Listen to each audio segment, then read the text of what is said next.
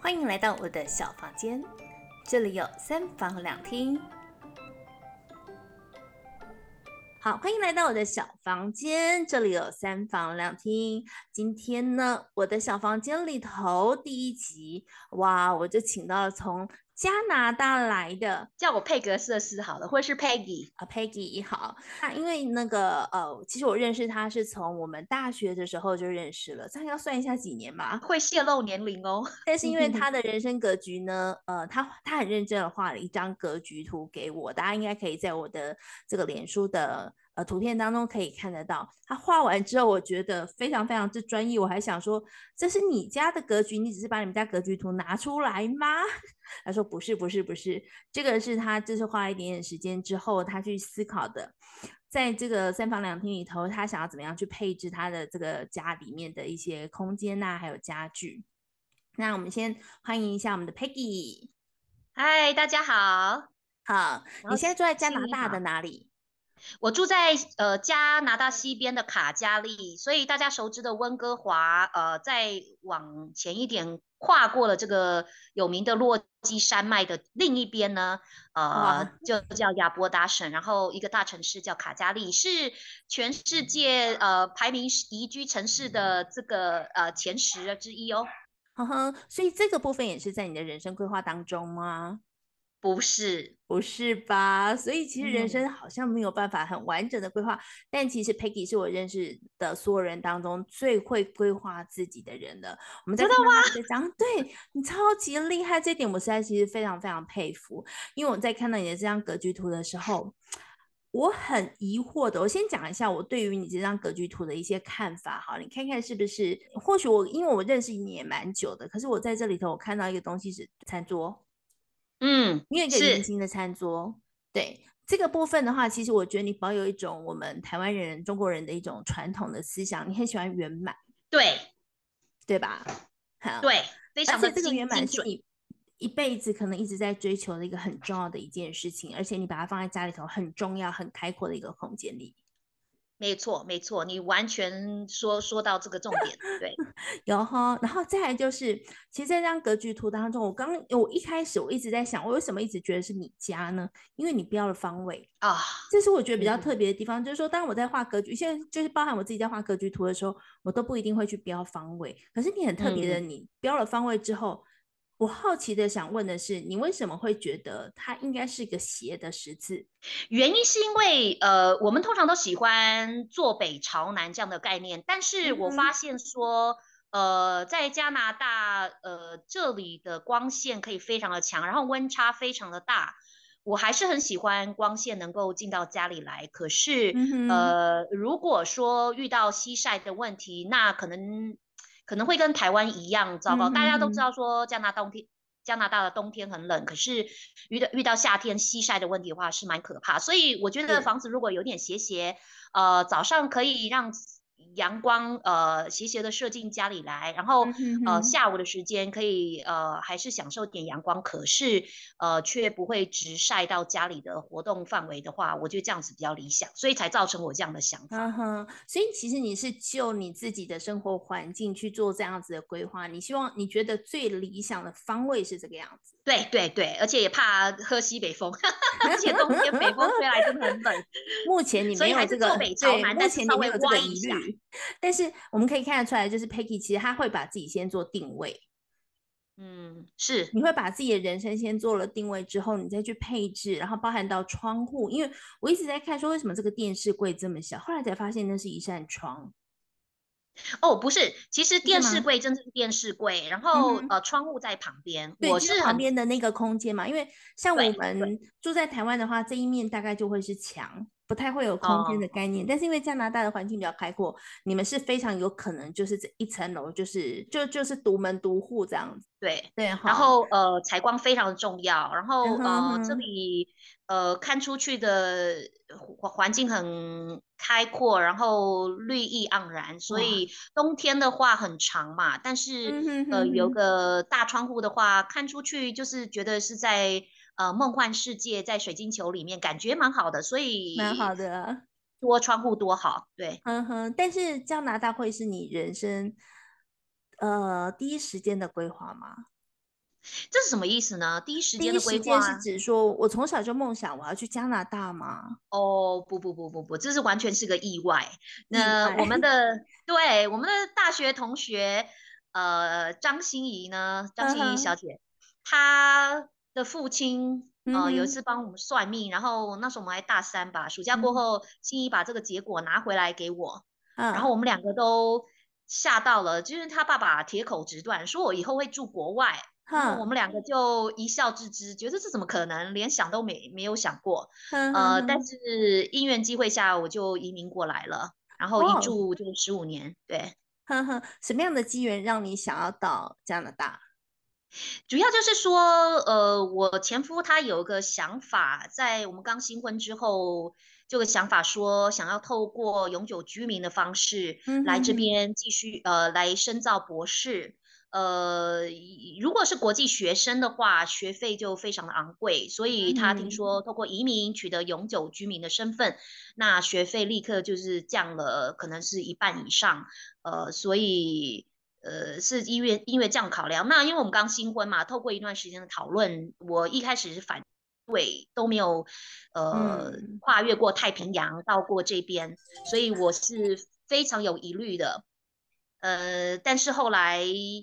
呃，也就也就保持着支持他的理念，然后就说好吧，就开始做这方面的准备，然后也蛮顺利的，呃，整个都完成。呃，我我出来工作比较早，所以用的是我的学经历、嗯、呃工作资历等等，然后年年龄上的分数也是比较属于高高的这个部分。总之加总之后，我们就。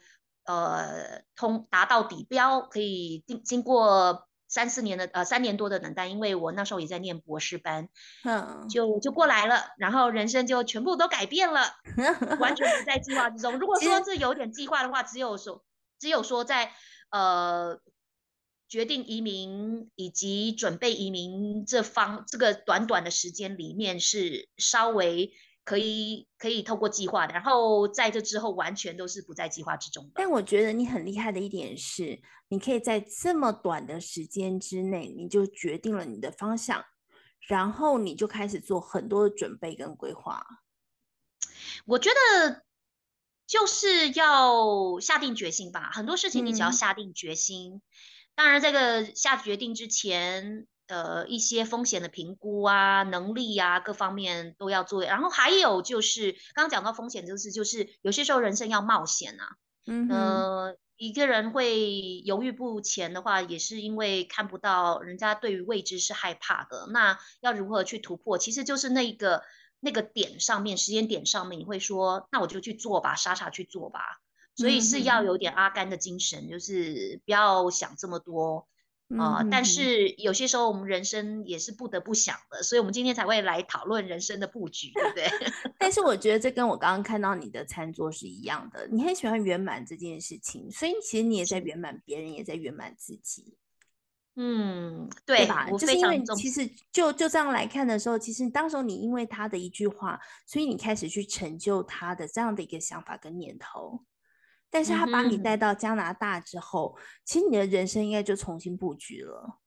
对对，这个这真的就是我那时候人在台湾是没有办法去看见的，因为有太多的。你怕不怕？那时候刚到那里的时候，怕不怕吗？非常怕。我在飞机是九点多落地之前呢，在下降的时候，我终于到了一个呃高度的时候，可以看到。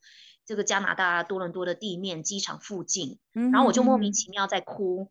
嗯、后来我回想，为什么、嗯、为什么在流眼泪呢？嗯，其实就是因为对于未知的一个不确定感。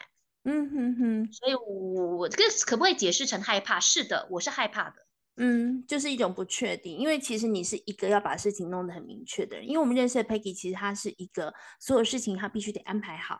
按照他自己安排的一步一步去走，所以我相信在那个当下，你非常非常的恐惧，然后跟着这个人来到一个非常非常陌生的地方，对对吧？无亲无戚哎，真的没认识人哎，哎，我觉得你好勇敢哦。那时候天生还有就是说，这是一个呃承诺吧，因为就像回到刚刚前面讲的，呃，因为已经双方都已经讨论了，然后也确定就是要这么做了。中间当然有些呃折冲啊，哈，然后反正后来就是一定要有一个人要妥协嘛。嗯、那呃，当时是我就说好吧，在于支持他跟成就他，所以就这样子。呃、嗯，后来来之后才发现说我们的准备实在是太少了，所以只能用天真来说了。嗯你们的准备太少的部分是指哪一部分？是包含金钱？金钱是只有金钱，还有金钱是最大的。因为我个人这么多年住下来，我认为金钱可以解决百分之七十的事情。你可听众可以、哦、呃可以可以拒绝，因为你可以说呃可以否否定我这种说法。这句话应该就是我们说的嘛，呃、就是没有钱就是万万不能嘛。对对对对对，对吧？所以我说的否定哦，我说的否定不是全然否定哦，因为呃，只是说这个七十准不准确这个部分你可以否定，你说啊八十啦，或是六十这样子的一个概念而已。所以钱可以准呃，可以真的是可以把很多困难给解决。那我那时候金钱上面准备的非常的不周全，语文的话，我们我们都花了一点时间准备，但是还是。非常的不够。台湾的环境现在从小就开始学语文，然后也有更多的、嗯、呃英文的标志，然后一些场所都鼓励双语。就这是我的了解。呃，可是当时我们成长的环境背景的话，虽然也是在努力，可是真的在、嗯、呃环境还有呃努力上面，我觉得还是有差距，跟来到这边所需要的一个能力上。我们的努力做出的努力还是有差距的，还是有差距的。问一下，你们刚到加拿大的时候，住一个多大的房子？嗯，然后是什么样子的格局呢？那时候的话是透过我们研究所的朋友的介绍，嗯，呃，他们亲戚。住在多伦多北边，呃，一个大房子的地下室，呃，有一个特别隔出来的房间。嗯、那个房间蛮小的。台湾的平数的话，我觉得就是一个标准的靠墙放的双人床，然后再放一张书桌，然后了不起再一个衣柜，然后有个窗户，大概就是这样子一个，对，蛮小的。是一个一个走出来之后是套房吗？嗯里面有厕所吗？不是，不是，里面没有。就我们所称所谓的雅房这样子而已。雅房，但走出来之后，他们有一个所谓的家庭的起居空间，就是说里面可以放呃有电视可以在里面看。但是我们的活动范围大概就是在在脱不了房间，还有走出来，因为你总是不希望说过度去打扰人家嘛。嗯、走上楼之后就是那户人家正常的呃家庭空间，所以我们比较、嗯、我们是访客，比较不希望去打扰他们。但是当你住下来之后，你有没有幻想过说我在加拿大以后，我想要拥有一个什么样子的房子？嗯，知道说是会一定要这个有有自己的家，但是什么样的房子，我那时候没有去想。后来也在一年多之后，我们的确在我坚持下的确的买了所谓的房子。一年多你就可以买房子啦？对啊，因为我那时候很快就在这里的《世界日报》找到了工作。嗯，呃，主要也是因为台湾带来的一个呃经验跟能力。然后你只要有工作的话，加上一些新移民的贷款政策条件比较宽松一点，呃，准备好所谓的投。期款在知道自己的购买能力范围之内，那时候的房价还没有像现在这么的离谱，嗯，所以我就买了一个银拍屋。呃，是一个一房的公寓，在一个银行拍卖的房子，对对，所以大概是加币十万。那时候一比三十的汇率的话，在台币三百万，三百万。可是现在降到大概一比二十二点，或是一比三十。可是现在一房有个呃阳台，但是它有玻璃窗。但是在加拿大阳台的话，你如果要再做另外一个小空间的话，必须要做隔热的处理。我们那里的阳台地板就是没有，嗯、其实还是没有办法做一个很有、呃功能性的空间。嗯哼，你当时为什么会挑选那个一房？除了价格之外，其实真的就是价格哎、欸，其他都没有考，只有价啊什么的都没考量。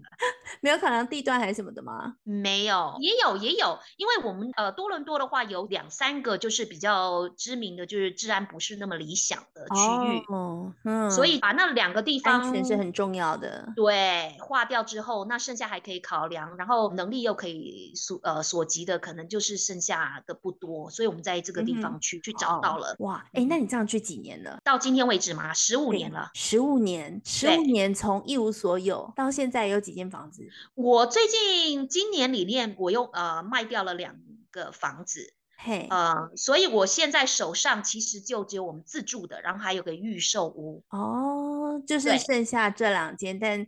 其他房子都是比较弹性在运用的，对，因为大部分都不是自自住，都是在一个做一个投资的一个策略或手段。嗯哼，那你自己最喜欢哪一个房子？我最喜欢现在住的这一个。现在住的这一间是因为空间还是空间刚刚好，地点非常棒。啊、我们现在住的这个叫 Outer Door，是在卡加利。如果说最近有个新的文章讲说最适合建立家庭的地方，对对，然后。八条马路的话，连着三个邻近的区块呢，都是最富裕的个人家，嗯，所以我们是跟富有的人做邻居。然后我们这边本身的房价也算蛮高的，但是当然就不及过了条街之后的那那三个连连带上呃 Elbor Park 对 Upper。但是我觉得 Peggy 最厉害的是说，因为他在加拿大这十五年，他竟然可以达到将近财富自由，对，这不容易耶。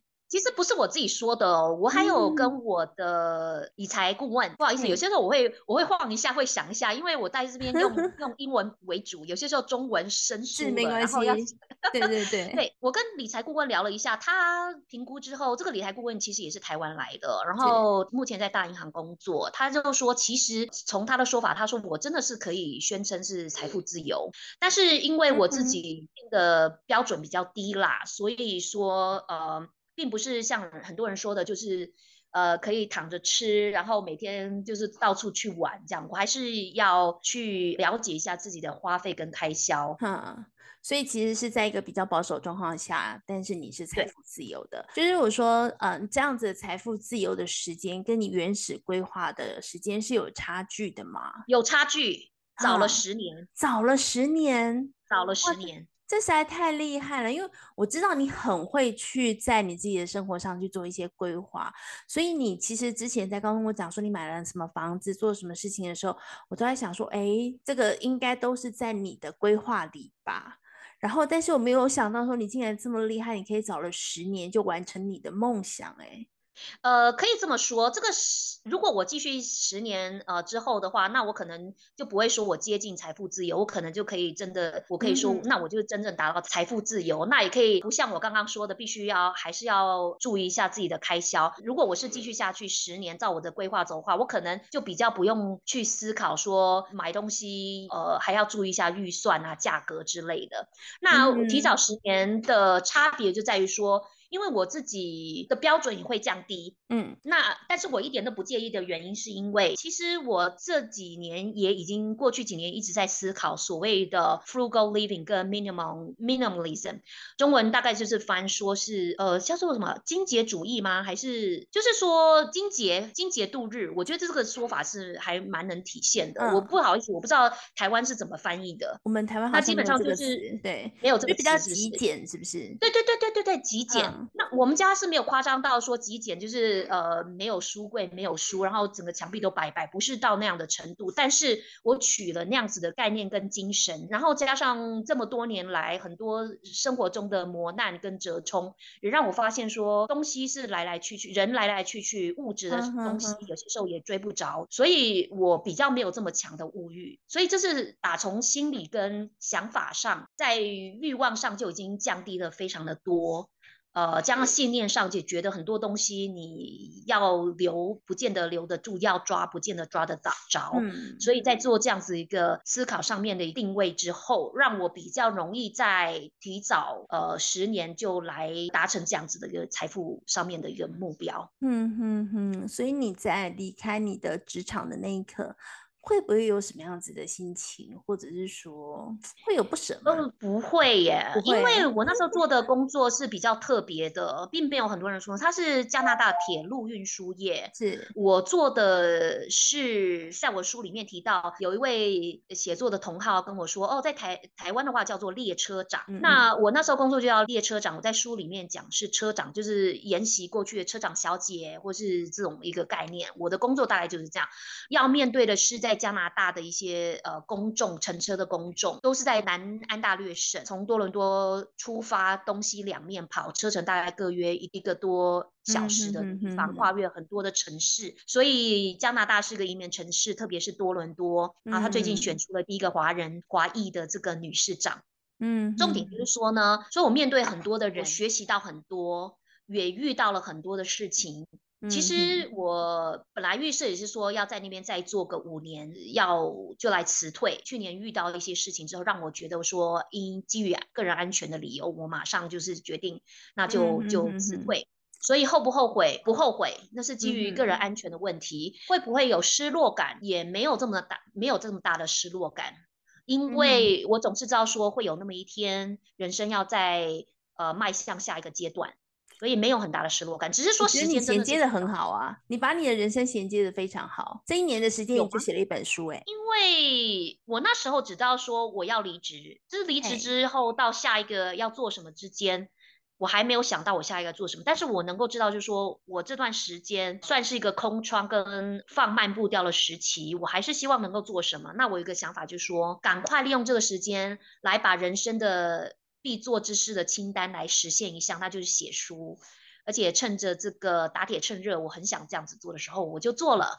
嗯，然后书也写完了，太厉害了。其实呢，呃，Peggy 刚刚一直在讲到，就是他在书里面写的，他在书里面写的，这是因为他最近出了一本书，也登上了我们博客来的前几名了嘛，对不对？对，在自出版出版社的这个总排名里面。其实我刚刚在 Google 的时候打了加拿大三个字，然后你的书就跳出来了。有没有突然觉得，就是有没有觉得很开心？就是你的书其实已经跟加拿大已经快要连接上了哦。然后他这本书嘿，叫做加拿大。铁女手札其实要讲的就是她在加拿大奋斗的故事。对对，而且其实希望透过我的故事呢，嗯、让读者去知道很多。下即使网络很发达，你能查到资讯，不见得是深度的。是我是希望透过我所亲身经历的东西，去讲述在加拿大一些比较深层的社会的一些面向。那真的。就不是你能够透过网际网络查得到的。是的，因为我们看到的都是那里很漂亮，有枫叶，有下雪，然后大家可以去旅游，可以去玩。可是实际在那边的生活，包含到可能很细节的部分，都是要透过书我们才看得到。对，而且可能会觉得这里面是不是都是呃挫折重重？哈，那也是因为我个人特殊际遇的关系。很多移民或许在读了这个书之后，有少部分人可能会跟你说，他们只有若干的经验。雷同的经验或感触，有些人甚至会没遇过。这就回到我们一开始有个话题，就是所谓金钱的问题。我们那时候因为金钱准备的不足，所以变成说来了真的就是胼胼手之足，要从头开始，非常困难。很多移民如果在金钱上做了很好的后盾跟准备，就可以免除我刚刚说的百分之七十的问题。所以当我说到的这个书里面提到很多问题，他们可能只是某方面有经验过，某方面可能没有经验过。我认为这是好的事情，因为金钱让他们去免除了这些挑战。嗯哼，那但是不代表没有这方面挑战，因为有些人可能会遇到 A 类的问题，有些人会遇到 B 类的问题。那我个人的话，可能就是 A B C D E 到 X Y 全部都遇到。然后我在这书里面尽量全部都讲出来，就是疑难杂症全部都在这这本书里头都看得到。如果你想移民的话。我个人认为是诶，还蛮蛮全面的。然后加上，因为我做列车长或是车长这样子的工作工作经验，看到的真的比较不是一个一般人，如果说朝九晚五的工作，或者是说固定去一个地方工作，可以呃观察到的一些社会的一些状况。基本上这是一个透过我从台湾来的加拿大的公民的一个一个双眼去看到一个比较呃跨文化跨族裔的一个社会观察。是。好，这本书其实，在台湾很多地方都有上交，像博客来也有，对不对？然后还有哪些地方可以买得到这本书呢？成品对，有可以直接买到。我记得中山区。还有是不是接近台北车站一带？这两边有三明书局，也有金石堂。对，大家很会网购的，好不好？就是大家其实可以就是点一下，然后呃，如果说你对于加拿大生活是有兴趣的，然后或者是说你一直在犹豫，我到底要不要移民到加拿大？因为听起来要准备很多钱，那没有钱的话，你怎么去应付这样子的一些问题的时候，哎，你就可以买这本书来，然后这里头会有很多你可以知道的答案。那当然，我觉得我们 Peggy 也是很热心的。万一这个如果听众朋友们到时候听听之后，他非常有非常多的这个热情，他想要询问问题的话，是可以问的吗？当然，当然，当然。有没有一个管道可以让他们去做询问？可以上我的脸书，叫做佩佩格瑟斯乱乱想。佩就是佩服的，我我等一下把它放在我们的这个整个连接的后面。那如果说大家看了书之后有什么心得回馈，想要跟你说的，也都可以告诉你。对，然后欢迎提问。呃，写这本书不只是个人表述跟回顾，重点是真的希望帮助到别人。嗯、除了对加拿大生活感兴趣和想移民来的，我觉得真的可以做好做好很多的心理准备。还有就是对于没有计划移民的人呢，我觉得读这本书的好处。就是说，你会真的觉得自己很幸运哎。不用移民，其实留在台湾也是幸运的事情。真的，我以为是看完之后就每个人都想移民过去，哎，不是哎，没那么。我是我是把这个答案留给每个人自己去思考。嗯、思考，OK。然后那个我可能最后一个问题我要问一下 Peggy，就是这段时间，然后你出了书之后，你现在的人生规划是什么？我人生规划就是做一个好妈妈，协助我的女儿呢，即将要升五年级，然后时间非常这么快，一转眼你一定会认同的。我相信我女儿现在十岁，然后要升五暑假之后五年级，很快可能又要呃面临升大学呃这些问题，我就希望把我的时间跟精力放在好好的引导他，协助他，然后做好这方面的准备。因为我个人认为未来的竞争跟挑战是剧烈的，这个不管是在台湾是在世界上都是一样。我看到全球化，虽然人家说有倒退的局势，可是我的看法是不一样的。我我认为这个是没有回头路了。现在大家旅行这么。频繁，这个出国留学等等的跨国婚姻，呃，国际的工作机会，呃，这个都会都会让我们未来的孩子有很大的这个挑战，然后要做好准备。Okay. 所以我觉得 Peggy 最厉害的就是，其实。他一直都在圆满别人，圆满自己。谢谢。的时候也 是在，也是在圆满他的女儿。女儿的这一集，我觉得你帮他做人生规划，其实是非常的圆满的。这个部分呢，我们把它留到下一集，或者有机会的时候，我们再一起再来讨论关于这个小孩子的部分。好啊，好啊，有太多可以讲的。对对，因为今天时间的关系，所以我们大概今天呢，我们只能够聊到这边。到时候我把这个书的资讯也放在我们的这个资讯栏当中，大家也可以去订一下这本书，或是特地去买下这本书。回来看看，啊，说不定看完之后你也想移民去加拿大，说不定你就可以去到那个地方享受不一样的生活喽。那今天非常谢谢那 Peggy 来到我的小房间，这个小房间里头我们有三房两厅，然后我们谢谢 Peggy，好，下回见，有机会的话下回见，好，拜拜，拜。